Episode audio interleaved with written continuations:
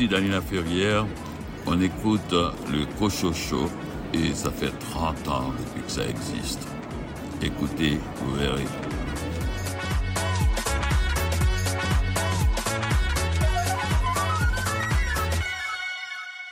Ici René Cochot, bienvenue à votre rendez-vous littéraire où il sera entre autres question de faits insolites survenus au Québec et de découvertes scientifiques qui ont changé le monde.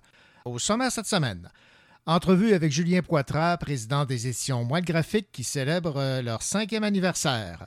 Entretien avec Sylvain Degnaud concernant son livre Québec insolite, tome 2, publié chez Broquet. Discussion avec Frédéric Bouchard à propos de son ouvrage de vulgarisation Ici la Terre, 10 aventures scientifiques qui ont changé le monde, publié aux éditions Multimonde. Une entrevue avec Mario Faubert concernant son livre Le Québec vu d'en haut, paru aux éditions Sylvain Harvey. Notre chroniqueur Stéphane Ledien dirige maintenant la collection Hashtag Noir. Il nous en parle. Louis Gosselin, tu as lu une bio cette semaine. Quelle est-elle? Celle de Marc Laurando, du rire cynique au regard journalistique avec la collaboration de Pierre Huet, c'est aux éditions La Presse. Venise Landry, quel roman est tombé entre tes mains? Je vais vous parler de post-it. Oui, comme les petits post-it euh, jaunes qu'on met un peu partout, autocollants. C'est de Pascal Willemy euh, chez Libre Expression.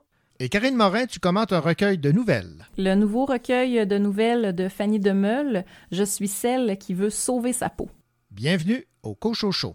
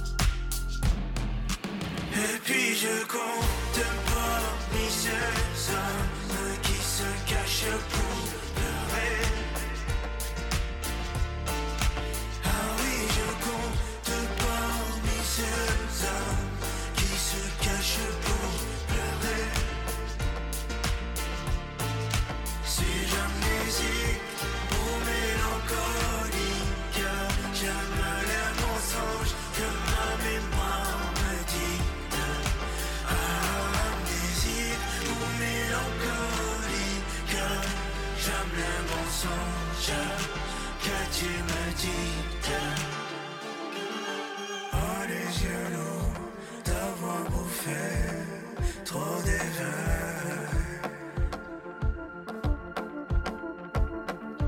Et ton esprit s'est antichèse de mon sommeil. Sans destination, je déambule. Allez, j'en vis, moi je fasse.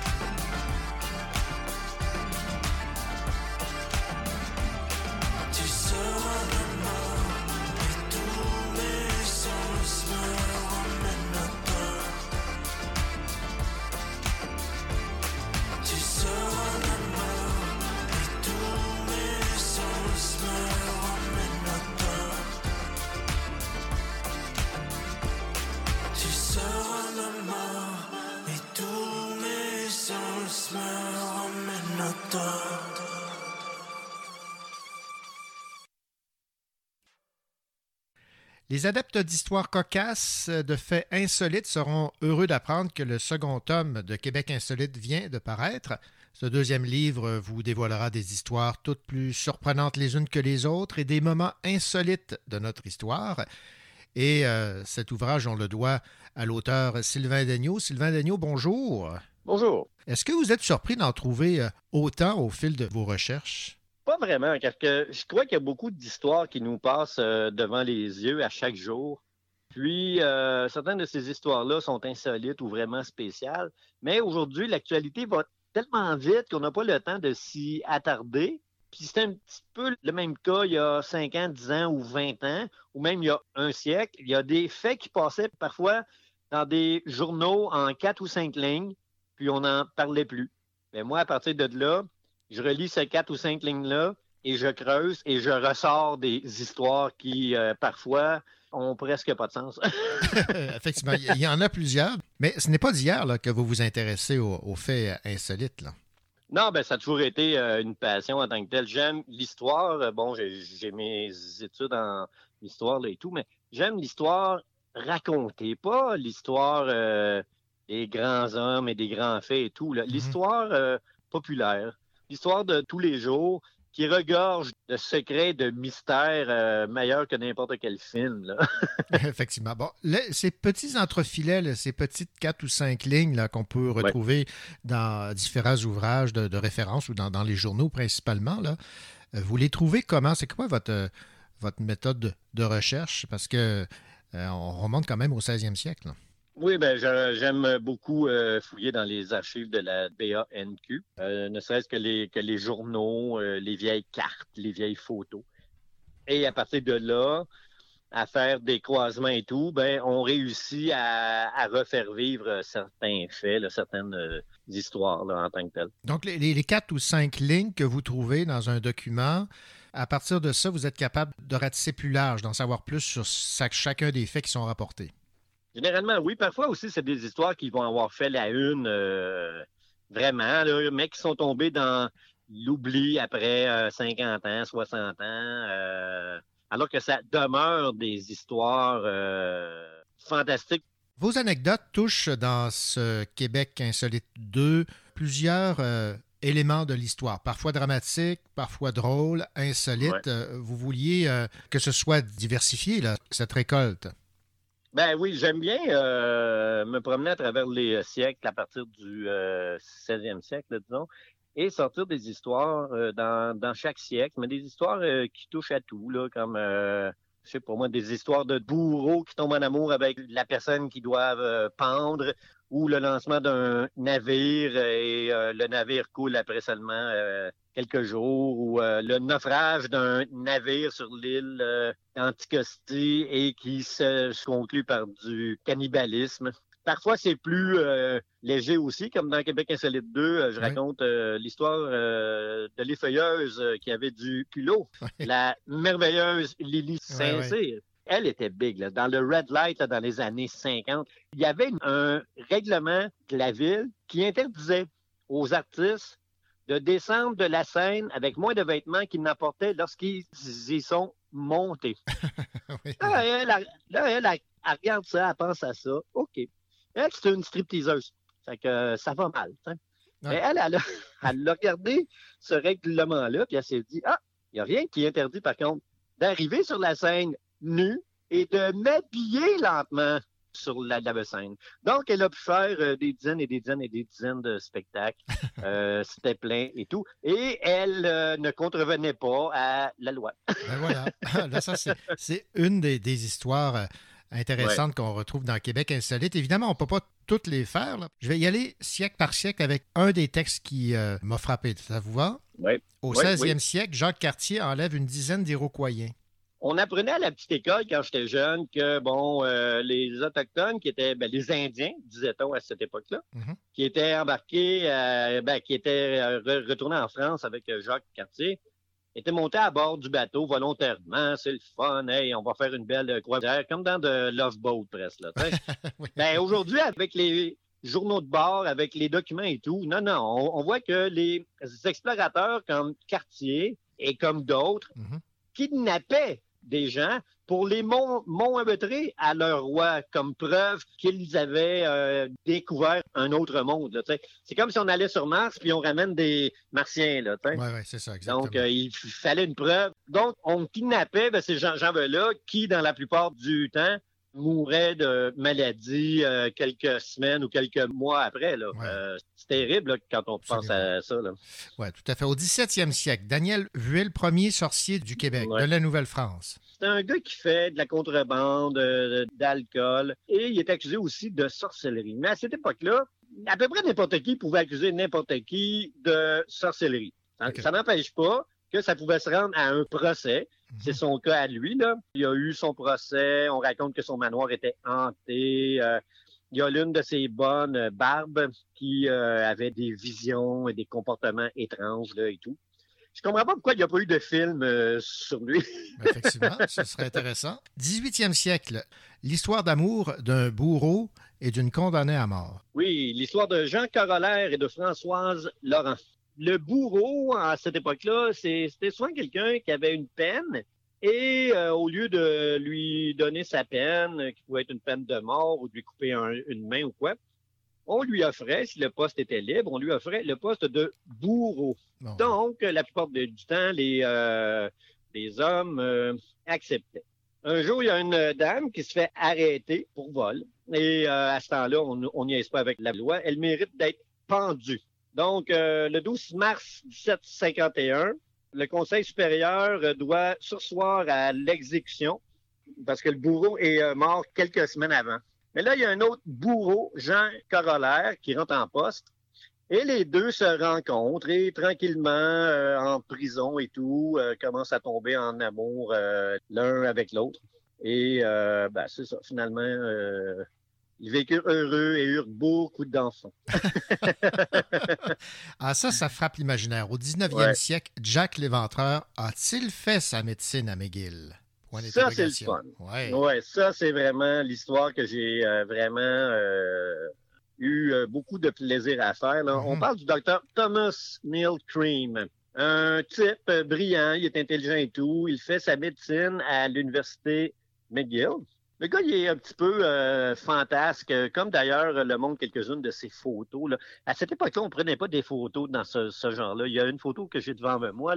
Il est euh, habillé en propre, mais déguindé, pas de cravate, le chapeau euh, mis un petit peu croche euh, sur sa tête avec un journal. Vraiment, le, gars vraiment qui, connaît sa valeur un petit peu, qui est fantasque là, et tout. Il se marie en 1876 avec, euh, ben, il se marie un petit peu de, de, de force car euh, semble-t-il que la dame était enceinte et le papa de la dame euh, n'était pas euh, très très content. Donc ils ont fait un shotgun wedding comme on dit. et ben c'est ça, ils se marient. Peu de temps après, sa femme tombe malade. On est dans les cantons de l'Est, là, on est dans les années 1876 Mhm. peu de temps après, sa femme tombe mystérieusement malade. Euh, le Dr. Cream, son époux, lui fait prendre des pilules qu'il lui envoie par la poste euh, car il est parti et tout. Et euh, sa femme meurt. On le retrouve après ça à Londres où il y a des patientes. Lui, c'est un spécialiste du chloroforme. Or, beaucoup de ses patientes meurent. Il y en a une qui est retrouvée dans la ruelle à côté de son salon. Donc, le gars est accusé, mais faute de preuves, il revient au Canada. Il s'installe à London. À London, en Ontario, là, il pratique des avortements sur des euh, prostituées et des filles euh, de bonne famille ou euh, euh, lorsqu'on veut, veut pas que le scandale éclate, ben, on va faire avorter no- notre fille. Et là, s'ensuit d'autres morts. Et finalement, bon, la police court après et tout. Et lorsqu'il est attrapé, lorsqu'il est sur la potence, avec une corde au cou, lorsque la trappe s'ouvre, ses dernières paroles sont I am Jack. Et là, la, la porte s'ouvre et voilà, on n'en sait pas, plus. Est-ce que il voulait dire I am Jack the Ripper, qui a œuvré euh, au cours des mêmes années? Certaines dates concordent, d'autres non. C'est au lecteur à décider ce qu'il en pense. D'accord. Et on va terminer avec au 20e siècle. Ça, c'est aussi c'est original. Le gibet de la Corriveau, retrouvé par hasard sur Internet. On est en octobre 2011. Euh, Madame Claudia Mendez, qui est vice-présidente de la Société d'histoire euh, de l'Érevis, trouve par hasard euh, sur Internet au musée Peabody Essex à Salem elle trouve une cage en fer et on dit que ça vient du Québec. Et il s'avère que cette cage-là est la cage dans laquelle a été euh, placé le corps de la Corriveau, une euh, pauvre femme accusée de meurtre en 1763. Mhm. Mais le fait de retrouver sa cage par hasard, 300 ans après presque, c'est assez insolite, je trouve. Ça montre à quel point certaines reliques n'ont pas été euh, préservés en tant que tels. Parce que dans cet article-là, je raconte que cette relique-là s'est promenée d'un cirque à l'autre, s'est tombée dans le Louisville. Puis là, oups, euh, il y a un musée dans le coin de Boston qui ressort ça. Et euh, aujourd'hui, on peut voir cette cage-là au musée d'histoire de la ville de Québec. Toutes sortes de, faits intéressants. Évidemment, j'en ai pris quelques-uns. Il y a beaucoup de photos aussi dans votre livre Québec Insolite 2, M. Degnaud. Ça, c'est important pour vous. Là. Ça, ça agrémente le tout. Là. Ben, comme disait Yvon euh, des champs, euh, les gens veulent, veulent pas le savoir, ils veulent le voir. Donc, je trouve que des photos, c'est très, très important. Ben, je trouve qu'il y a certaines photos, comme on dit, qui valent mille mots. Tu n'as pas besoin d'expliquer en tant que tel. Là, Donc, euh, et je donne, je veux donner une bonne place aux sociétés historiques et tout qui font un gros travail de préservation et tout. Donc, euh, c'est un honneur pour moi lorsque certaines acceptent de collaborer avec moi et m'envoient des photos ou quoi. Là, euh, j'ai d'excellents liens avec des euh, sociétés historiques partout dans la province. Là, donc, pour ça, ça va très, très bien. Bien, ça en fait un, ouvrage magnifique. Là, je sais que le tome 1 a connu beaucoup de succès. J'ai aucun doute mm-hmm. pour le succès du deuxième. Est-ce que vous y a suffisamment d'éléments pour en faire un troisième ou c'est trop tôt? Euh, je voudrais que le tome 3 ait avancé. Euh, on en est à peu près à 75% Probablement qu'en 2023, il y aura un tome 3. quelle, belle nouvelle. Alors, Sylvain Degnaud, je rappelle. Et j'invite, euh, si vous le permettez, j'invite les sociétés historiques, les gens qui écoutent, qui habitent dans des régions éloignées ou quoi, tout village, chaque village a une histoire. Il y a toujours une petite histoire qui est entendue en, en, quelque part, qui traîne en quelque part. Hmm. J'invite les sociétés historiques à communiquer avec moi pour euh, me parler de certains événements qui sont survenus dans leur euh, village, parce que je veux sortir des grandes villes là aussi. Donc, euh, c'est ça. Ben, le message est lancé. Alors, Sylvain Dagneau, merci beaucoup pour cette entrevue à propos de ce tome 2 de cette série Québec insolite publiée chez euh, Broquet. Au plaisir de réaliser une autre entrevue lorsque le tome 3 paraîtra.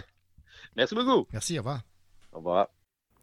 Ici Louis Gosselin. Dans un instant, je vous parle de la biographie de Marc Laurando, du rire cynique au regard journalistique, avec la collaboration de Pierre Huet, aux éditions La Presse.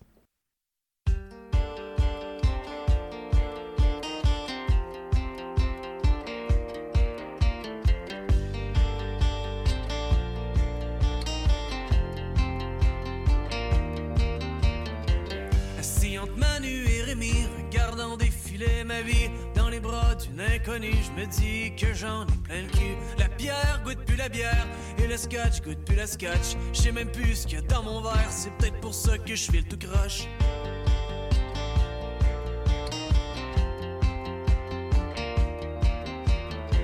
On dort le jour, on vit la nuit. Tranquillement, on se détruit. On me dit que c'était ça le bonheur. Fumer puis boire jusqu'aux petites heures. Viens-tu dehors prendre l'air? Le temps de fumer une cigarette.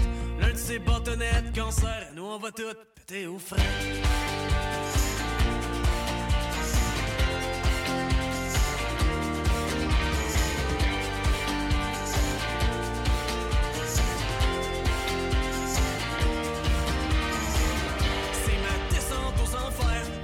je t'ai dit de partir, je voulais voir plus clair, mais je voulais m'enfuir. J'avais des mots à guérir, un petit cœur à réparer, laisser ma tête s'émanciper dans l'ouragan de mes pensées.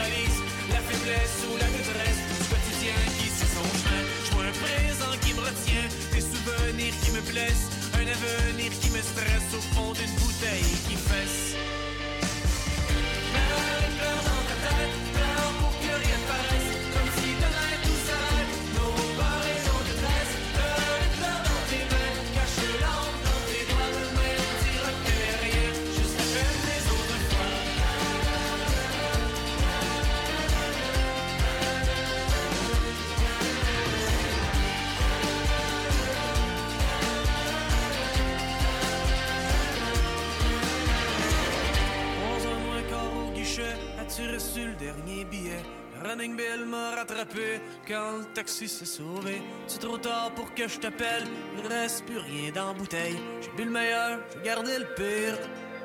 Besoin de quelqu'un pour reconduire.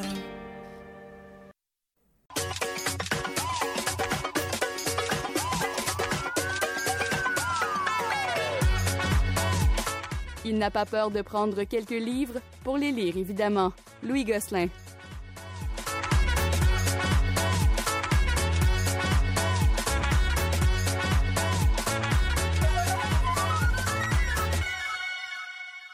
Il connaît la monarchie britannique comme le fond de sa poche. Les gens l'ont découvert alors qu'il faisait partie du groupe humoriste Les Cyniques. Il s'est par la suite tourné vers le journalisme et vous avez sans doute reconnu ici Marc Laurando.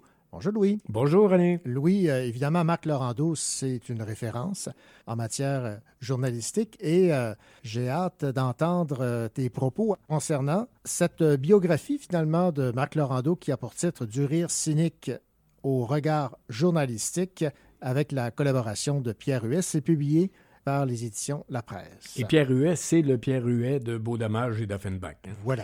Laurando, c'est le membre du groupe Les Cyniques. Puis, en pleine gloire, après 11 ans de scène, il devient journaliste, animateur et concepteur de documentaires. Et ce livre, ben, c'est son parcours professionnel, puis sa rencontre avec l'animatrice Anne-Marie Dussault, avec qui il forme un couple depuis plus de 40 ans.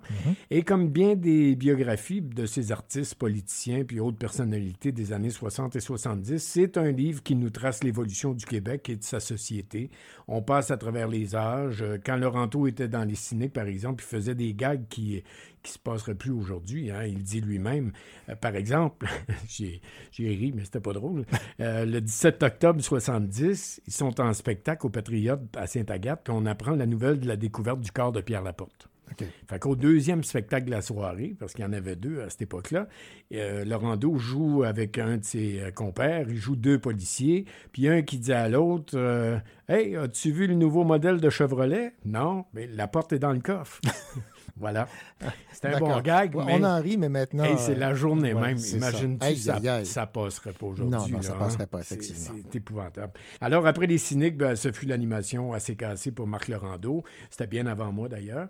Puis, une longue carrière à Radio-Canada euh, pour la revue de presse quotidienne et pour la couverture des grands événements internationaux. Il nous parle bien sûr de son épouse Anne-Marie, qui fut recherchiste d'ailleurs au début de sa carrière, et de leur fils Maxime. Alors, vous allez découvrir un Marc Laurando euh, passionné d'histoire, de voyage, de monarchie, euh, comme, comme tu l'as dit. Puis comme dit ma mère qui aura bientôt 100 ans et qu'on a fait des affaires dans la vie, ben c'est un peu c'est un peu l'histoire de Laurando. Il a tellement touché à plein de choses, ça n'a aucun bon sens. Mais euh, c'est très, très intéressant à lire. C'est un, homme très érudit, cultivé, c'est plaisant de voyager avec lui en lisant ce livre-là. Donc, tu en as quand même appris beaucoup, là, malgré le fait qu'on on l'a souvent entendu en entrevue euh, parler un peu de, des faits d'armes de sa carrière. là. Oui, raconter des choses, c'est pas très personnel, c'est Mhm. plus professionnel que personnel, je dirais. Bien sûr, il parle de son fils et de sa femme, mais c'est pas très développé. Puis je, je pense que le livre n'a pas été fait en fonction de ça. C'était plus euh, voici ma carrière, voici ce que j'ai fait, voici les grandes expériences que j'ai vécues, les grandes rencontres que j'ai eues, voici comment j'ai vu le Québec évoluer au cours des décennies. C'est un peu ça, mais c'est- ça reste super intéressant. Alors, Marc Laurando, du rire cynique au regard aux éditions de la presse. Merci beaucoup, Louis. Merci, René.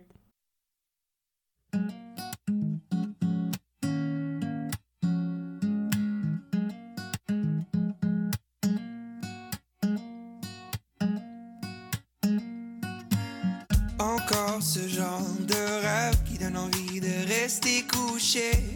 C'est tant toute la semaine, elle a envie de tout quitter.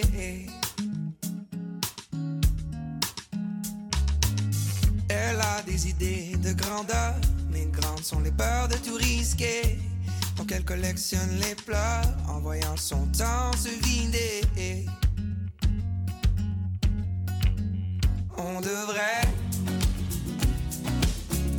danser dans la tornade, on devrait laisser les vents nous guider et partir comme des nomades, on devrait simplement se laisser glisser.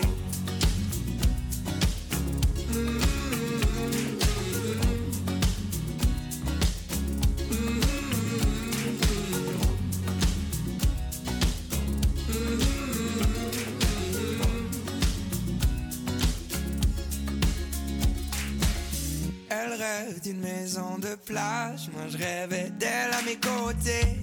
Finir nos jours sur le sable, passer nos nuits à se sauver.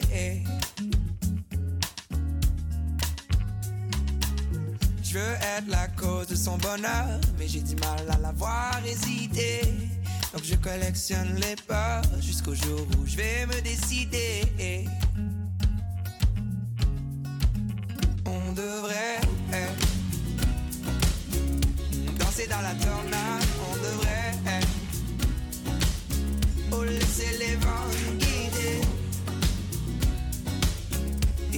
comme des nomades. On devrait ou simplement se laisser.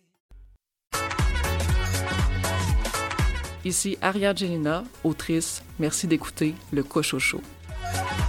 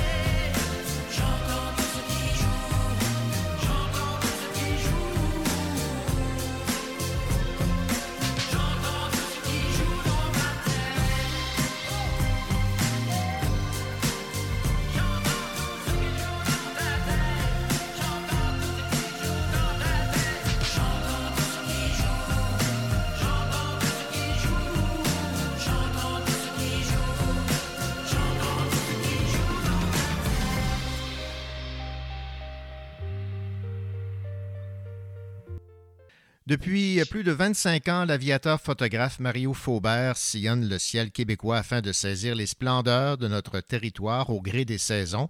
Ces photographies nous rappellent que nous habitons un territoire grandiose, mais fragile, dont nous devons prendre soin. Le livre est publié aux éditions Sylvain Harvey et je suis très heureux de pouvoir m'entretenir avec Mario Faubert. Monsieur Faubert, bonjour. Oui, bonjour René, merci de m'accueillir. Ah, ça me fait plaisir, Mario, parce que je n'hésite pas à dire que jusqu'à présent, c'est le plus beau recueil de photographies que j'ai eu l'occasion d'avoir entre mes mains sur la, magnificence du paysage euh, québécois. J'imagine que vous en êtes fier. Oui, tout à fait. Euh, puis c'est vrai le mot que vous utilisez, la magnificence, euh, c'est c'est vraiment le bon terme pour désigner le Québec vu d'en haut c'est aussi ce que mon éditeur en pense. Euh, selon lui, c'est son plus beau livre euh, qu'il a jamais fait sur le Québec. Il est très content du résultat et moi aussi. Bon, Mario Faubert, ce serait peut-être bien de, situer les gens sur euh, qui vous êtes, qu'est-ce qui vous a amené à être aviateur photographe?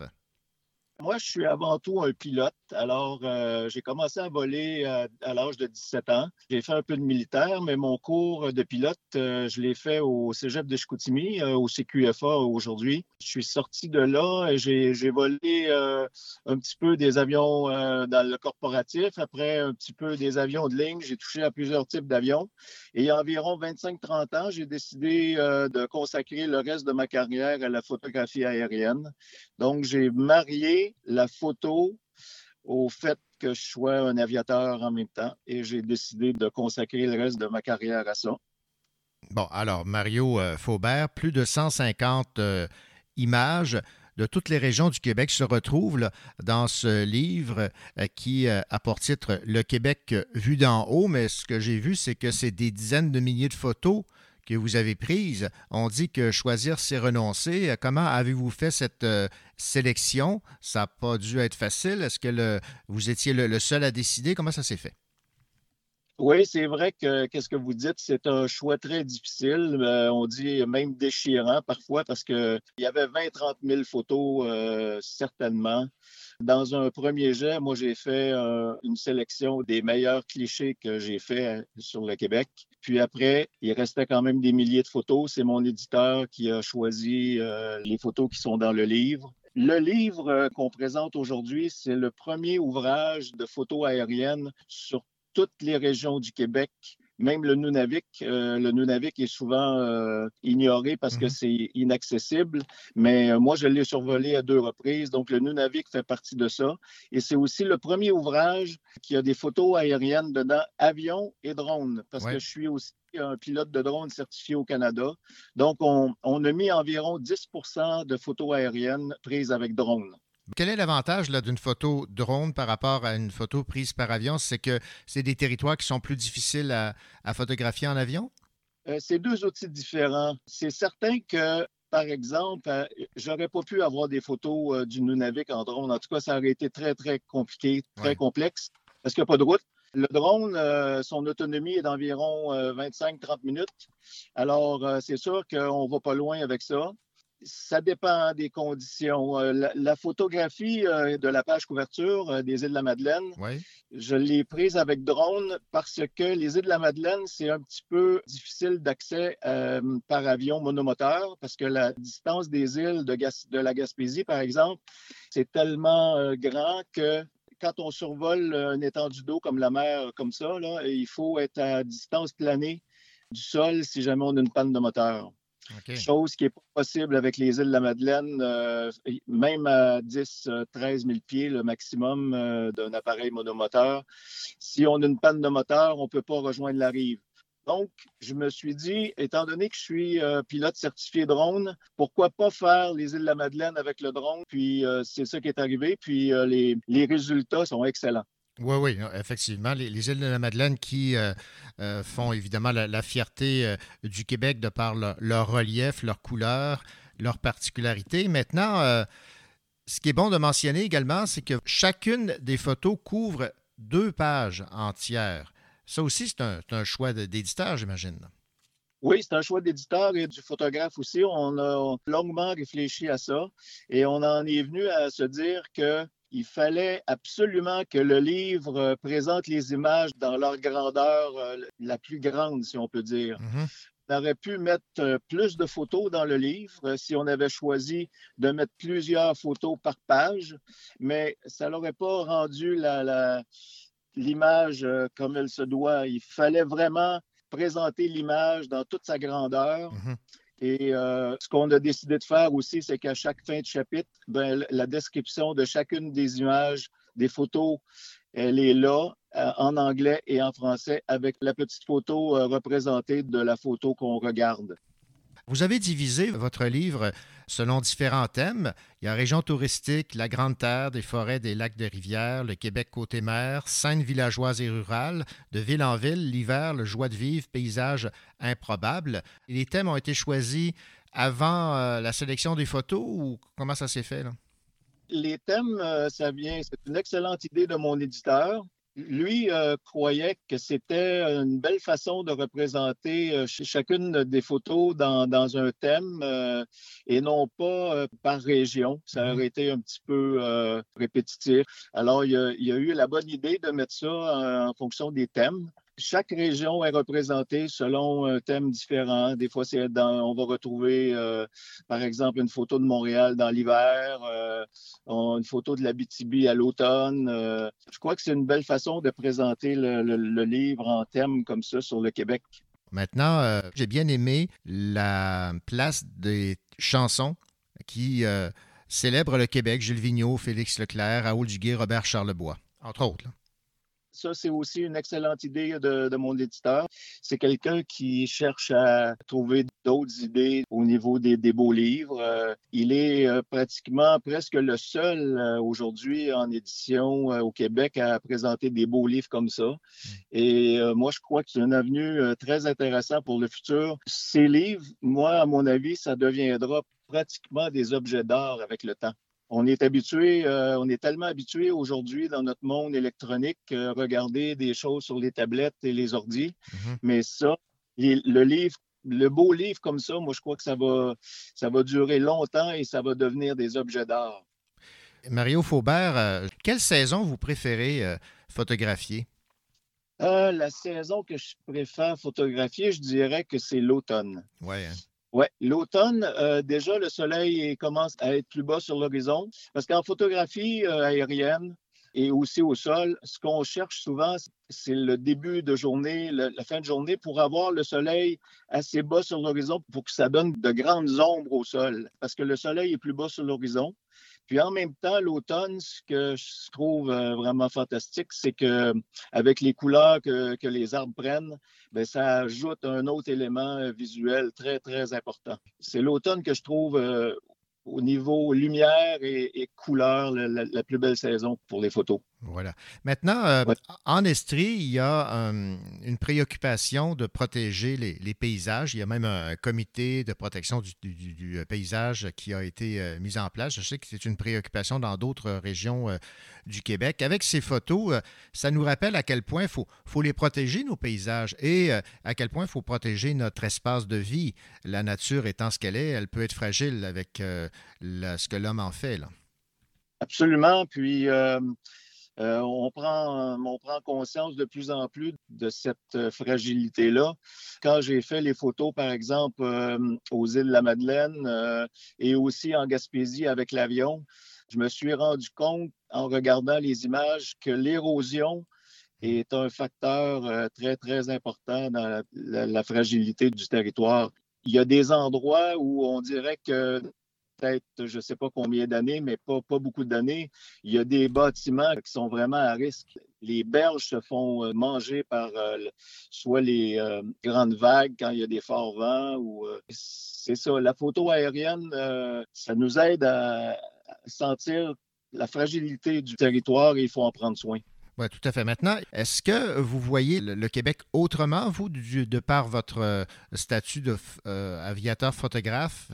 Absolument. On ne se rend pas compte à quel point le Québec est grand. Le Québec, c'est- une superficie énorme. Euh, quand je parle du Québec, je parle du Québec au complet, incluant le, Nunavik en haut, la, grande province de Québec. Par exemple, si on part de Montréal avec un, avion monomoteur comme je possède pour faire de la photographie, ça pourrait nous prendre 15 à 20 heures de vol pour se rendre complètement euh, au bout du, Québec, euh, complètement au nord. Le Québec, c'est énorme et ça offre une variété de paysages incroyable. On a, on a la mer, on a les montagnes, on a la toundra, on a les grandes plaines, on a des terres agricoles, on a les villes. Le Québec, c'est vraiment magnifique. Et euh, je pense que ça valait la peine de le survoler durant toutes ces années pour montrer sa grandeur et euh, sa beauté.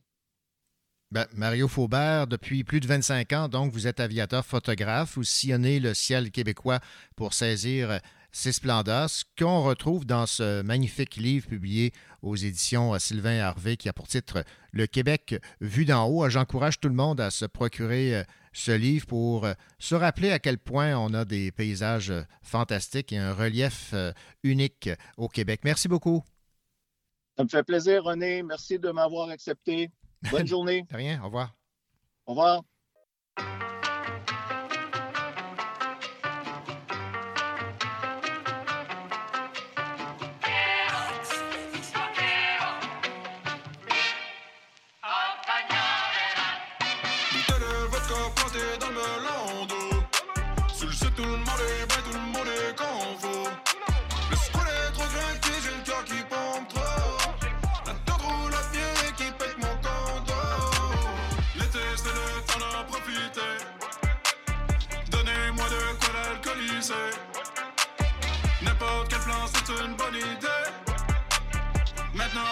Le nouveau comité.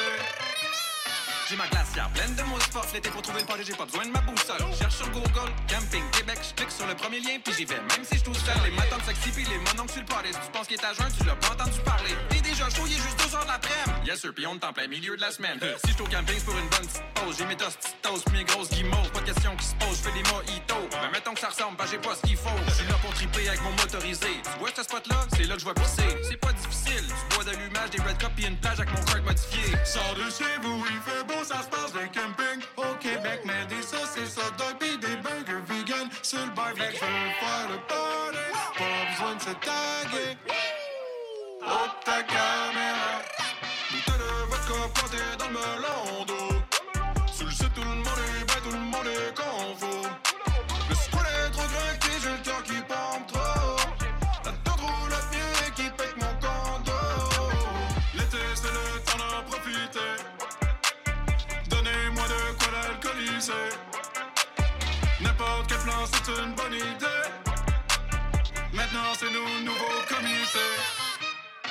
Sors la glacière puis les chaises pliantes Check, je reste au Québec puis on se promène en Sors la bouteille, je te montre qu'est-ce qui rentre Parce que les belles c'est nous autres, c'est la vraie clientèle. C'est fini l'hiver, j'en profite, qu'est-ce que tu penses? Puis j'ai pris de la bedaine, mais je suis sexy quand même. Viens devant le feu, je te dirai qu'est-ce qui se mange. Parce passer du bon temps, c'est un commerce essentiel. Je suis soit pieds nus, soit en gogoon.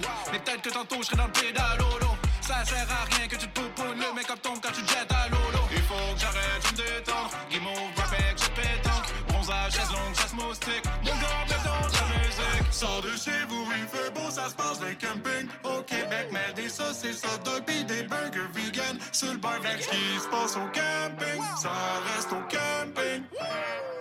Oh, ta caméra. Bouteille de vodka plantée dans le melon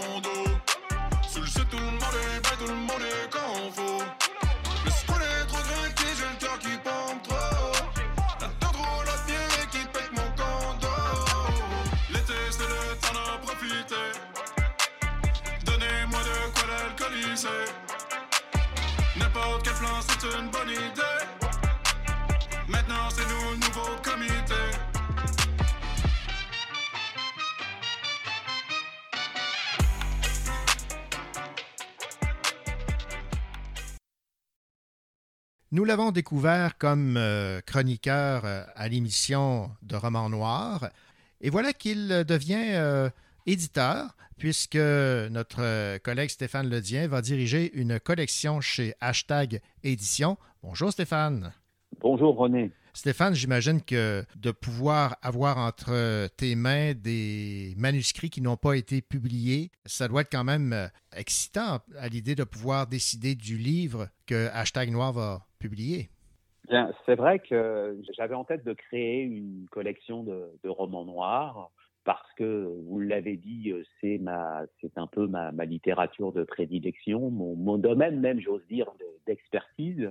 Mais j'aime bien le mot expertise. Et en même temps, dans, dans le mot expertise, il n'y a pas toujours la notion de plaisir. Or là, c'est à la fois expertise et passion. Mhm. Je suis un grand lecteur, j'en suis le chroniqueur, j'en suis aussi auteur, même si Ouais. euh, mes, mes romans euh, là prennent un petit peu de, de retard, mais ceci est une autre histoire, euh, noire, mais dans le bon sens du terme. Et puis, euh, je me suis dit, bon, j'ai j'ai envie de passer un peu euh, de l'autre côté du, miroir, parce que j'ai fait quand même souvent du travail d'édition, et là, j'avais envie de, diriger, de publier soit des, des primo-romanciers, soit des auteurs euh, déjà publiés et qui avaient envie euh, d'être accompagnés, d'être emmenés, ce que j'appelle être emmenés ailleurs. Oui, il y a de la place pour une collection de romans noirs, mais on peut se poser la question pourquoi encore une nouvelle collection? Il y en a, n'y en a-t-il pas suffisamment au Québec comme dans la francophonie? Je vous dirais que oui, mais non. Donc en fait, euh, il y avait, euh, à mon avis, de la place pour créer une nouvelle collection, à condition euh, de pouvoir euh, publier, raconter quelque chose de, de différent. Alors, c'est un plaisir, effectivement, de recevoir des manuscrits, de, de faire le tri, de, de lire. On lit de très bonnes choses, et puis on est emmené ailleurs parce qu'on lit des histoires. Et c'est un plaisir aussi, ensuite, à partir du moment où on commence à travailler avec euh, l'auteur, de configurer, de, commencer à, à construire un univers qu'on espère, euh, à défaut d'être inédit, ou parce que la notion d'originalité, elle est, relative hein, dans, ce milieu, mais qui nous permet euh, de, raconter quelque chose de différent et avec un fort euh, sentiment aussi d'appartenance. J'avais envie de créer une espèce de famille de nouveaux auteurs ou de romanciers qui se retrouveraient sous une bannière où on raconte des histoires en lien avec le, chaos du monde, j'ai envie de dire actuel, mais aussi passé et, et futur, parce qu'il peut être question d'anticipation. Bon, alors parlons de la première euh, publication chez Hashtag Noir. C'est un auteur drôlement euh, établi que vous avez choisi. Je vois qu'il a publié une quarantaine de romans. C'est Patrick de Friberg et le titre, c'est Le protocole de l'extinction. Et euh, la part du Québec dans cet ouvrage, ben, c'est un groupe de chercheurs installés sur un site de colonisation des anciens vikings ou Nunavut qui disparaît pendant l'hiver. Ça, c'est une partie de l'intrigue. Oui, c'est comme ça que le roman euh, commence. Alors Patrick de Friberg, je, le connaissais euh, de nom. On, a un peu navigué dans, les mêmes sphères, mais euh, éditoriales, j'entends, mais je, ne le connaissais pas personnellement. Et puis, quand il a entendu dire que je commençais à travailler sur un- une collection, il m'a soumis ce manuscrit et on, assez vite, on s'est mis d'accord parce que je trouvais que c'était évidemment très bien écrit. Et la notion de style a beaucoup d'importance pour la collection hashtag noir. Donc, la collection, vous l'avez dit tout à l'heure, euh, hashtag noir, ça s'écrit avec un hashtag, le sigle hashtag, et noir à coller dessus. Donc, en fait, on peut appeler ça même noir tout court. C'est euh, une appellation à la fois très simple et en même temps euh, puissante qui dit tout ce qu'elle a à dire. Noir au sens où, oui, on parle de polar, d'intrigue policière, d'intrigue criminelle, de littérature aussi, qui peut avoir affaire à, à de l'espionnage ou à, au traitement de sujets de société, mais toujours avec une dimension criminelle, une notion d'enquête, des malversations, un arrière-plan politique, etc. Et le manuscrit que m'a proposé Patrick euh, correspondait tout à fait à cette idée que je me faisais du roman noir au sens large, avec cette histoire donc, de, de chercheurs au Nunavut. Et puis, en même temps, c'est une histoire qui nous mène assez rapidement vers une idée de catastrophe écologique et, encore une fois, d'exploitation euh, de, de ressources avec euh, toujours cette confrontation, cette opposition entre Occident et, Russie, hein, qui est un des thèmes euh, préférés de Patrick parce qu'il a vécu de l'intérieur l'effondrement euh, des pays de l'ancien bloc de l'Est, de l'Europe de l'Est. Donc, il amenait cette dimension à la fois internationale et en même temps, on peut se raccrocher à, à des éléments d'identité typiquement, on va dire, euh, de la nordicité euh, canadienne ou, québécoise. Bon, Patrick est auteur euh, de nationalité à la fois française et canadienne et il a beaucoup publié, euh, entre autres, au, au Québec et c'était une sorte aussi pour lui de de retour aux sources parce que ses dernières publications avaient eu lieu en France. Et là, c'était la possibilité pour lui de publier de nouveau au Québec en racontant une histoire qui ne soit pas juste tournée sur le Québec, mais quelque chose vraiment d'international. Parce que oui, ça se passe en partie en France, en partie sur le site qui a été décrit tout à l'heure, mais en même temps, on navigue aussi dans, les eaux internationales, eaux qui sont elles-mêmes troubles, et on va suivre l'histoire d'un plongeur hein, professionnel, mais qui travaille aussi euh, pour la, DGSE et donc qui va être amené à faire un peu d'espionnage, on pourrait dire industriel ou scientifique, mais il s'agit aussi d'empêcher une catastrophe écologique liée à la propagation de virus. Je le dis assez vite, mais vous le voyez, euh, c'est euh, exploitation des ressources, c'est euh, pandémie et évidemment euh, opposition, confrontation entre les, les, les, deux blocs que sont l'Ouest et l'Est et confrontation qui existe toujours. Vous, si vous pensez que la guerre froide était finie, détrompez-vous, elle ne fait que continuer et plus encore. Donc c'est tout ça que j'aimais, cette dimension d'espionnage et c'est un éco-thriller. Donc on ouvre le bal de la collection avec un, un roman ancré finalement dans les anxiétés, les angoisses euh, environnementales euh, d'aujourd'hui, mais avec évidemment euh, une dimension éminemment politique et tout ce qui a trait aujourd'hui au rapport entre la Russie et le reste du monde et puis la façon dont les, grandes puissances essayent toujours de faire coïncider science et politique. Et quand on fait de la politique au nom de la science ou quand on fait de la science au nom de la politique, on peut parfois voir ce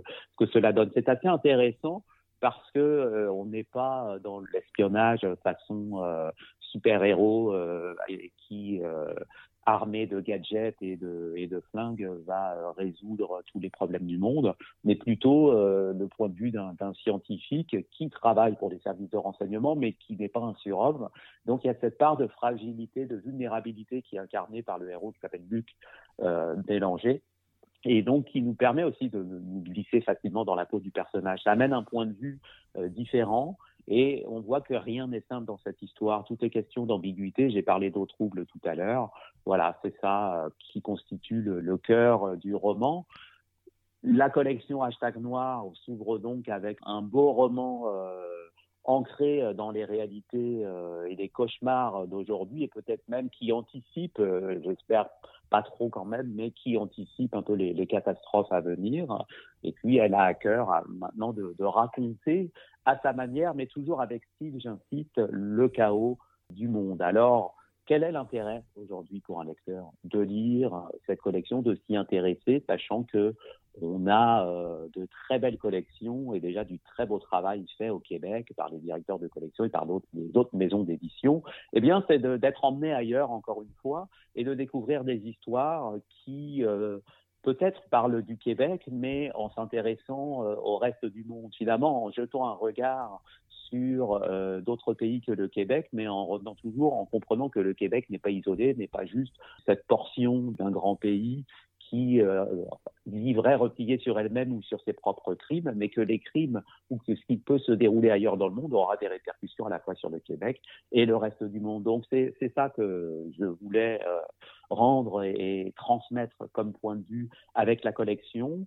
Elle ne fait que commencer et bien sûr ce regard va s'enrichir de tout un tas d'autres points de vue au fur et à mesure des publications. On a deux projets euh, sous le coude. Il se peut que deux autres romans de la collection paraissent cette année, un autre à coup sûr. Et donc on prend notre temps. On n'a pas encore arrêté, on n'a pas un nombre précis. Je fonctionne au, plaisir et à la surprise. Et donc j'ai envie de dire si des auteurs nous écoutent, surprenez-moi, étonnez-nous, envoyez-nous euh, tout ce qui nous est envoyé et lu. Et bien sûr, je prends toujours un, immense plaisir à, faire un compte rendu à, l'auteur qui nous aura soumis son manuscrit. L'intérêt, c'est oui, de raconter une intrigue assez forte, mais la force d'un bon roman, pour moi, tient d'abord à des personnages incarnés, ensuite une part d'originalité dans l'intrigue, mais surtout au style. Et je pense que le roman noir dans la francophonie a besoin euh, qu'on lui rappelle et que le public a, a, besoin aussi qu'on lui rappelle que un bon polar, ça n'est pas juste un, une bonne intrigue criminelle, c'est aussi et surtout à mon avis une belle esthétique et du style. Alors il ne faut pas sacrifier l'intrigue pour le style, mais il ne faut pas non plus sacrifier le style pour euh, pour l'intrigue. Il faut que l'histoire qu'on raconte, elle est, si vous me passez l'expression, elle est de la gueule. Ben voilà, donc Patrick de Friberg, le protocole de l'extinction, c'est cette première publication chez Hashtag Noir. Et pour situer les, gens, là, euh, il a été décoré entre autres de l'Ordre des Arts et des Lettres et il est notamment l'auteur du roman d'espionnage Momentum en 2011 et du thriller écologique Genetic Corp en 2012. Alors bravo aux éditions Hashtag de publier. Donc c'est cet auteur qui euh, a déjà une quarantaine d'ouvrages de publier. Merci beaucoup Stéphane et puis euh, bonne chance avec euh, Hashtag Noir. Merci René, à très bientôt.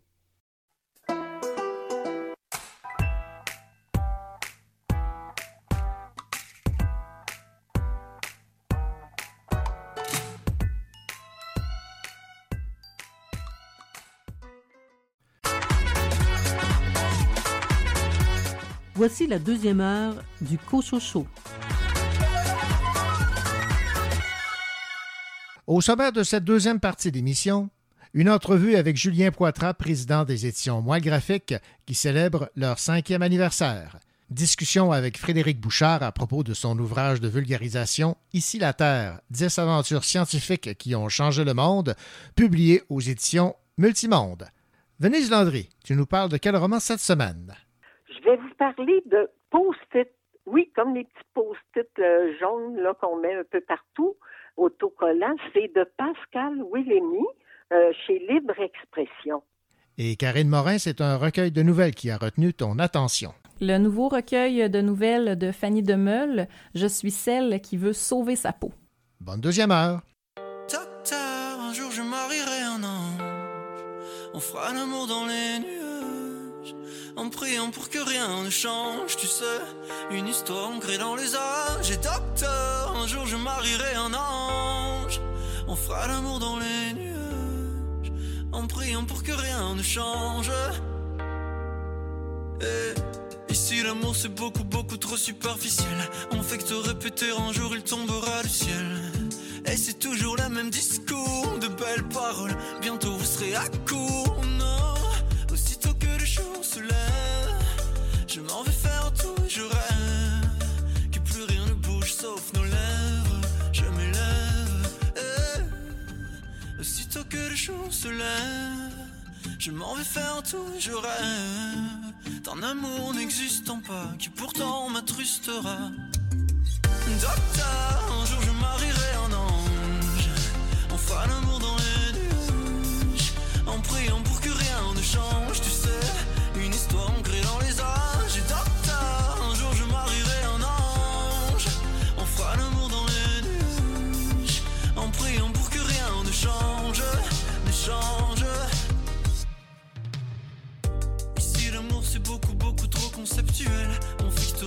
Les hommes les femmes sont si cruels Et c'est jamais comme au cinéma Décidément on est moins beau loin des caméras Aussitôt que le jour se lève Je m'en vais faire tout et je rêve Que plus rien ne bouge sauf nos lèvres Je m'élève eh. Aussitôt que le jour se lève Je m'en vais faire tout et je rêve d'un amour n'existant pas qui pourtant m'attristera.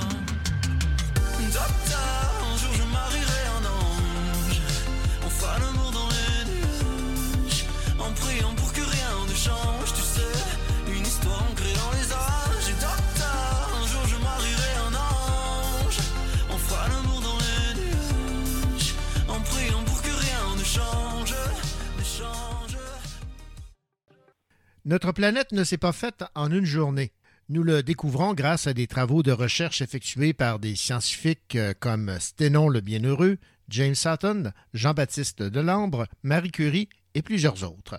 Leurs découvertes nous ont révélé comment la Terre s'est formée et transformée pendant plus de 4 milliards et demi d'années. C'est ce qui résume un ouvrage de vulgarisation scientifique intitulé Ici la Terre, 10 aventures scientifiques qui ont changé notre image du monde, Son auteur est Frédéric Bouchard, professeur adjoint au département de géomatique appliqué à la faculté de lettres et sciences humaines à l'Université de Sherbrooke. Ce livre est publié aux éditions Multimonde. J'ai discuté avec Frédéric Bouchard de cet ouvrage de vulgarisation scientifique et ce dernier nous indique dans un premier temps quelle mission il s'était donnée en se lançant dans l'aventure de l'écriture de cet ouvrage.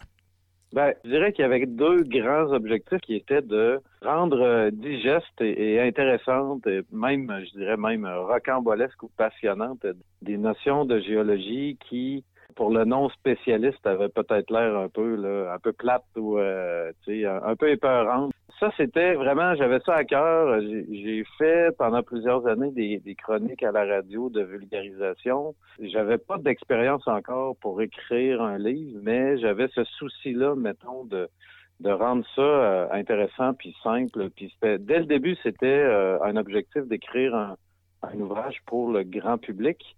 Puis, je dirais, l'autre objectif qui, allait un peu de pair, là, en parallèle, c'était c'était un peu de, démystifier ou de, défaire le mythe comme quoi la géologie, c'est une espèce de science de has-been euh, poussiéreuse avec des casseux de roches. Je voulais faire connaître la géologie, les côtés plus euh, rocambolesques, les missions de terrain, les gens qui travaillent dans les laboratoires. Donc, c'est pas juste des gens qui cassent des cailloux, mais c'est des gens qui aussi utilise la, méthode scientifique, qui se pose des questions, il y a des gros débats, et puis euh, je voulais aussi insérer ça dans le livre. Dix euh, découvertes que vous nous présentez dans ce livre. La première, et ça m'a fait sourire parce que vous prenez des exemples qui euh, sont très imagés. Florence, en Italie, une simple dent de requin remet en question certains principes de la Bible et qui nous éclaire sur la stratification et la formation des montagnes. Oui, je pense que c'est euh, Stephen Jay Gould, qui était un grand vulgarisateur aux États-Unis, un paléontologue, qui était vraiment très fort là-dedans. Il a écrit beaucoup, beaucoup de livres en vulgarisation. Puis lui, il disait, le secret en vulgarisation, c'est d'expliquer des phénomènes, on va dire, les grandes questions, mais avec des exemples très concrets, très euh, précis du quotidien. Si vous êtes capable, il disait en gros, si vous êtes capable d'expliquer des phénomènes très complexes, puis des, je sais pas, le fonctionnement de l'univers, de la nature, mais en vous ancrant sur un, petit exemple du quotidien très euh, auquel les gens peuvent se référer facilement. C'est ça le secret. Puis j'ai essayé, dans le fond, pourquoi la dent de requin, puis le religieux à, travers ça, c'était un peu ma tentative, si on veut, d'expliquer des phénomènes euh, complexes puis euh, qui se passaient dans la, Renaissance là, du 17e siècle en Italie, mais avec un, un, objet, si je pourrais dire. Dans le fond, la, dent de requin là-dedans est presque un personnage euh, en soi. Oui. Puis je voulais un peu illustrer les comment euh, à l'époque on, imaginait que les, fossiles puissent se former. Puis ce que disait la Bible, ben, c'était en gros que les, fossiles se formaient directement dans la roche. Ils, poussaient ou ils germaient dans la roche. Alors qu'on sait aujourd'hui que c'est pas vrai, mais à l'époque, les gens c'est ça à quoi il, croyait, puis ça a pris quelqu'un comme euh, Stenon pour euh, proposer une idée qui était euh, radicalement différente à l'époque, c'est-à-dire, ben non, les, les fossiles, ce sont des restes d'animaux qui ont vécu ou de végétaux qui ont vécu autrefois, puis qui se sont déposés dans des sédiments qui ont cimenté par la suite. Et c'est à la fin qu'on obtient une roche avec un fossile dedans, mais il proposait vraiment quelque chose qui était à l'encontre de la Bible.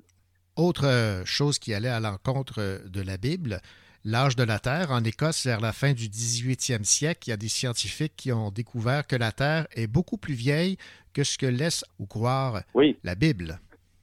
Oui, ça, c'est un autre exemple. Puis je pense que un des apports majeurs de la, science, de la géologie, si on veut, c'est de nous avoir fait comprendre que la, Terre est, tellement vieille, tellement beaucoup, beaucoup, beaucoup plus vieille que notre expérience euh, humaine, puis même l'histoire des, civilisations. Euh, à l'époque, ça disait environ, euh, on pourrait dire environ 6000 ans l'âge de la Terre. On, faisait remonter la, création finalement allant de mémoire 4, 4004 avant Jésus-Christ.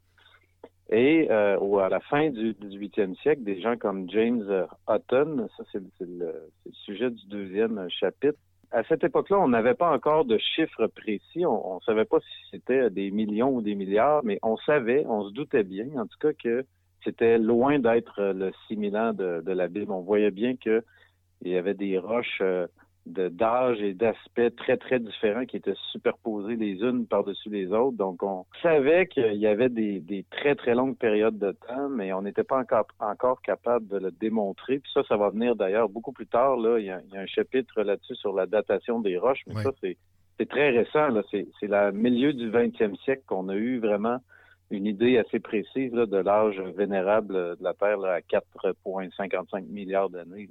Mais dès le 18e siècle, 19e, on savait, là, avec les assemblages de fossiles, les, les paléontologues avaient compris qu'il y avait des, des périodes de temps immenses. Euh, même Darwin, à l'époque, euh, quand il a proposé sa, sa fameuse idée là, de l'évolution des, des Mhm. espèces par sélection naturelle, il était conscient de ça. Puis c'est, euh, c'était donc dans l'air. C'est juste que ça va prendre un siècle et demi avant qu'on ait un chiffre, mais on, on savait déjà là, que c'était très beaucoup plus vieux que la Bible. Bon, M. Bouchard, autre euh, fait intéressant, on se transporte à Paris pendant la Révolution française. Oui. À cette époque-là, le maître est adopté grâce au travail de deux astronomes qui, pendant sept ans, ont parcouru et mesuré la France du nord au sud. Fallait le faire, là. Quand on parle de rocambolesque, là, euh, c'est un des chapitres que, pour lequel j'ai eu beaucoup de plaisir à, à le rédiger pour cette raison-là. Euh, C'est-à-dire que tout le monde a entendu parler de la Révolution française, puis Mhm. on s'imagine les, les échafauds avec les têtes qui roulent, les, les gens qui sont exécutés, la Grande Terreur et tout ça. Puis d'ailleurs, il y a eu quelques scientifiques qui se sont ramassés sur l'échafaud. Mais ce que je savais beaucoup moins, c'est que justement, là, notre fameux maître, euh, ça vient du grec qui veut dire mesurer, le métron, ça veut dire mesurer.